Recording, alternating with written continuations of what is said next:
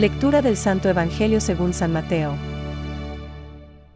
La hipocresía y la vanidad de los escribas y fariseos. Entonces Jesús dijo a la multitud y a sus discípulos, Los escribas y fariseos ocupan la cátedra de Moisés. Ustedes hagan y cumplan todo lo que ellos les digan, pero no se guíen por sus obras, porque no hacen lo que dicen. Atan pesadas cargas y las ponen sobre los hombros de los demás, mientras que ellos no quieren moverlas ni siquiera con el dedo. Todo lo hacen para que los vean. Agrandan las filacterias y alargan los flecos de sus mantos. Les gusta ocupar los primeros puestos en los banquetes y los primeros asientos en las sinagogas, ser saludados en las plazas y oírse llamar mi maestro por la gente. En cuanto a ustedes, no se hagan llamar maestro, porque no tienen más que un maestro y todos ustedes son hermanos.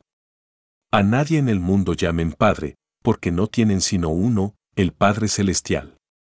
No se dejen llamar tampoco doctores, porque solo tienen un doctor, que es el Mesías. El más grande entre ustedes será el que lo sirva, porque el que se ensalza será humillado, y el que se humilla será ensalzado. Es palabra de Dios.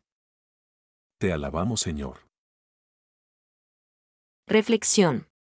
El que se ensalce, será humillado. Y el que se humille, será ensalzado. Hoy, Jesucristo nos dirige nuevamente una llamada a la humildad, una invitación a situarnos en el verdadero lugar que nos corresponde. No os dejéis llamar rabí. Ni llaméis a nadie Padre. Ni tampoco os dejéis llamar guías. Antes de apropiarnos de todos estos títulos, procuremos dar gracias a Dios por todo lo que tenemos y que de Él hemos recibido. ¿Cómo dice San Pablo, ¿qué tienes que no lo hayas recibido?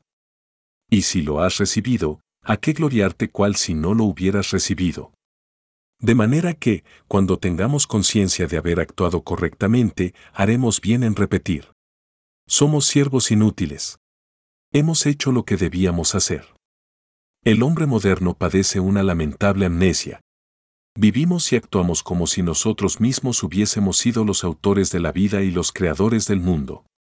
Por contraste, causa admiración Aristóteles, el cual, en su teología natural, desconocía el concepto de la creación.